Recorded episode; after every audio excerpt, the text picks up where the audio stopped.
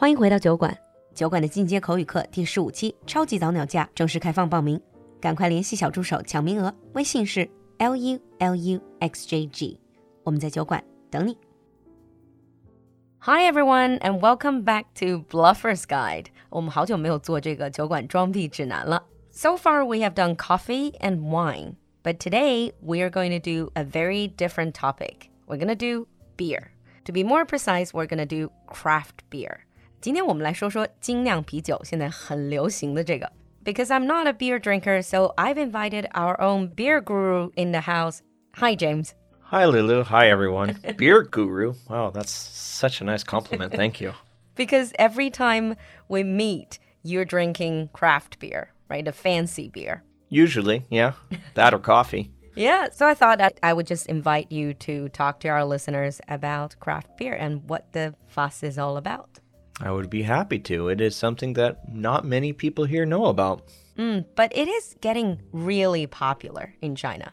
Yeah, especially in big cities like Beijing, where this craft brewing is popping up everywhere. Yeah. So, first of all, let's get to the concept of craft beer or microbrewery, right? Right. 叫精酿啤酒，所谓精酿，中文我就感觉是精品酿制。How is that different from your normal Qingdao or Yanjing beer? Okay, if we're going to use the term like microbrewing, this has to do with the size of the brewery. If we just use like Chinese companies like Qingdao, hmm.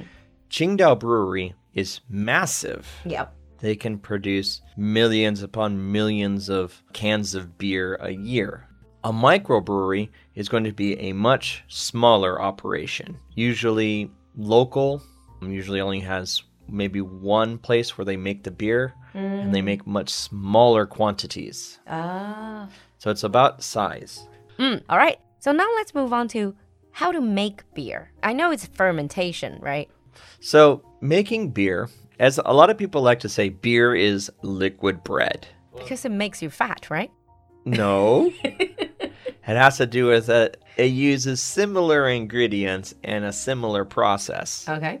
So there are a few key components to beer. Number one, obviously, is water. This will affect flavor quite a bit. Two is going to be your malt. Malt 就是麦芽, that's basically from grains. Yeah, this is your grains. But it goes into also how those grains are prepared, what grains are mixed together. This will greatly affect a couple of things of beer, such as flavor and color, Ah. and also sweetness or even bitterness. So the next thing that's key is hops. Hops. China calls them beer flour. Oh, 啤酒花. I've heard. Yeah. Why is it called beer flour? Well, because they are flowers. They're an Plants. actual flower. Oh, okay. that grow on vines and they are a bittering agent. So they will help balance the beer because if you make a beer with just malted grains, it might come out really sweet. Oh, so you need to intentionally make it bitter. Yeah, so balance it. But it also can affect flavor a lot because different hops also have different flavor profile depending on where they're grown and the species of flower. Mm, true, true. That's why if you go to a lot of these craft brewery places, they'll list where the hops come from because different hops taste differently. Just like wine, different grapes taste Yeah. different. I think to me because they're all beer, so I never noticed that. And lastly, yeast. Uh, 酵母. But it also is different. Okay, There's different yeast used for different kinds of beer.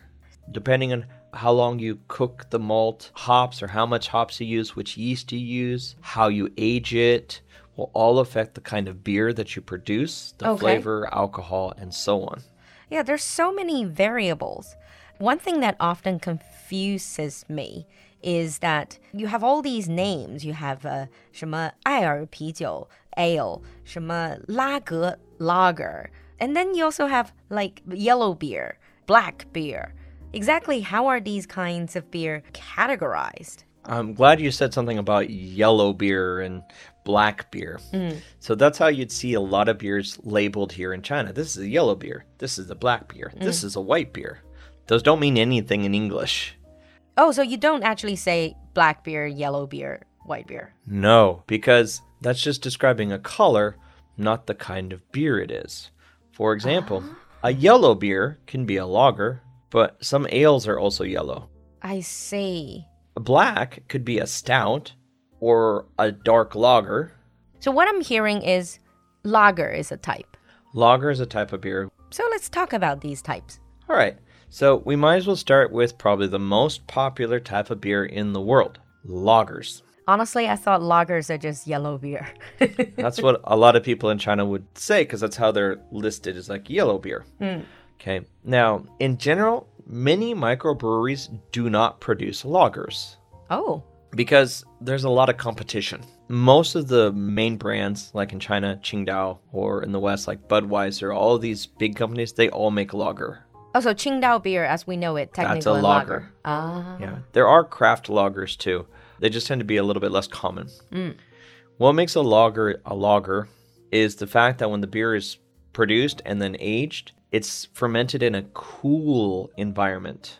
The name itself comes from the German word for storage. I see. So it's stored in a cooler environment to age. And that's partially what makes it have kind of this kind of crisp, light flavor. This is what a lot of people like. 啊、比较爽口的这种感觉，light crisp flavor. I think perhaps for beer beginners or for a lot of ladies, it's just easier to drink lagers.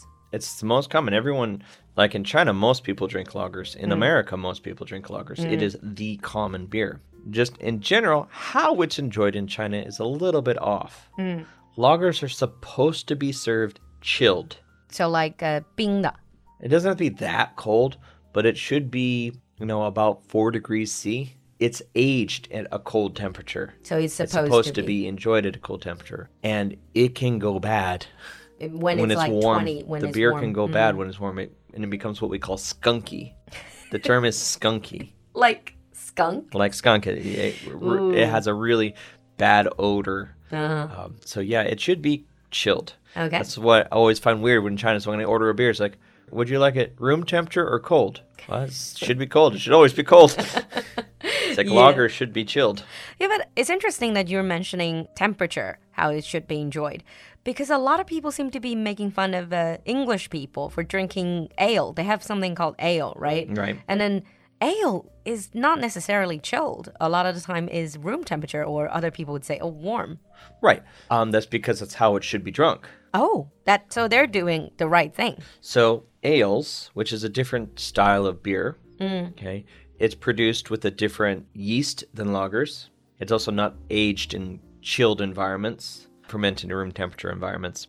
And ales, uh, when you drink them, they should be at room temperature. Now, what they mean by room temperature is it should be about like 12 degrees C. Ah, Is what they mean by that.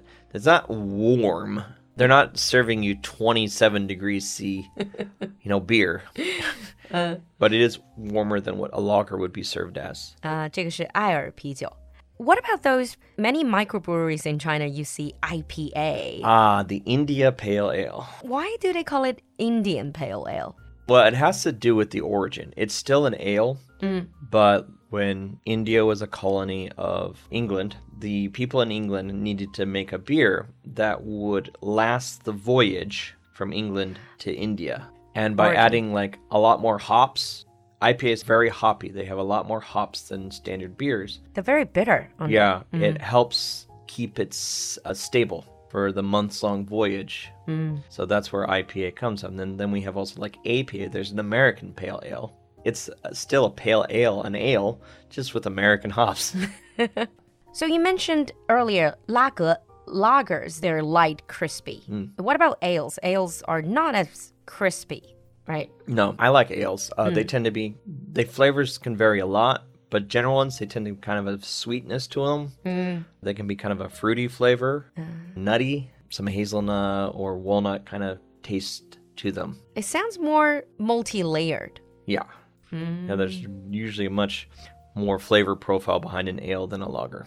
Mm. But then there is another type, I believe, because I don't really like the beer, the hops flavor. But I once or twice I drink something called milk chocolate peanut butter stout. Oh, I've had it- one of those. Those are good. Is stout another type of beer? Stout is another type of beer. Hmm. Okay, originating again in the the Isles, like Ireland mostly, because the most famous stouts are from Ireland. Guinness, Oh, Guinness is a stout. Guinness is a stout.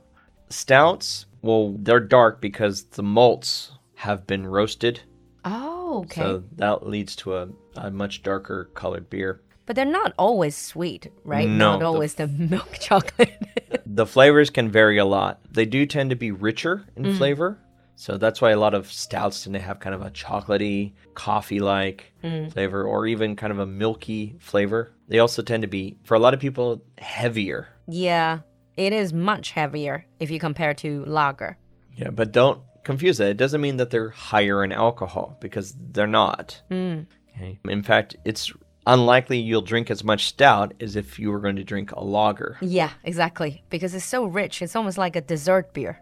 For some people, yeah. Hmm. And like when you said the peanut butter chocolate milk stout, it's another beer that easily allows you to add some flavors to it in the brewing process, like adding some chocolate or some Hmm. peanut butter or peanuts in it to give it a kind of a desserty flavor. Yeah, I cannot imagine lager with chocolate flavor.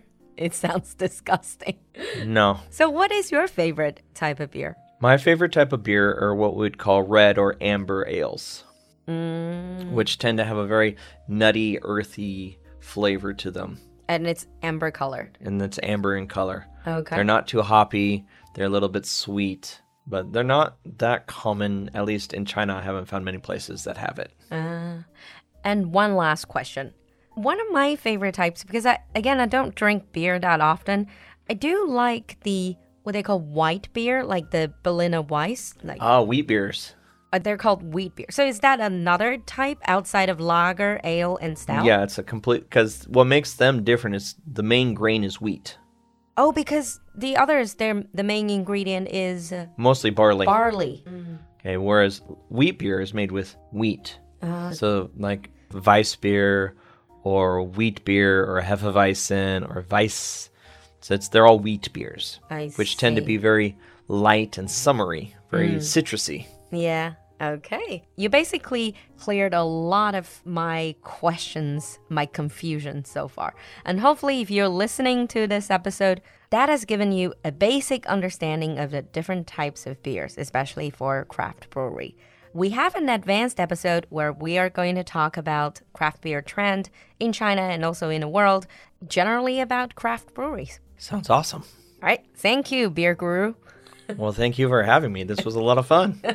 All right. I'll see you in the next episode. Bye, everyone. Bye. 啤酒也可以喝得很文艺。杭州千岛湖水酿造的中国本土精酿之光 Taste Room，桂花香的中国情节，麻椒的烟火气，可可的浓情蜜意，每一款打开一个全新世界。还有超萌的各种低酒精果酒。关注公众号“露露的英文小酒馆”，下方菜单进入酒馆铺子，把这波舌尖上的国潮带回家吧。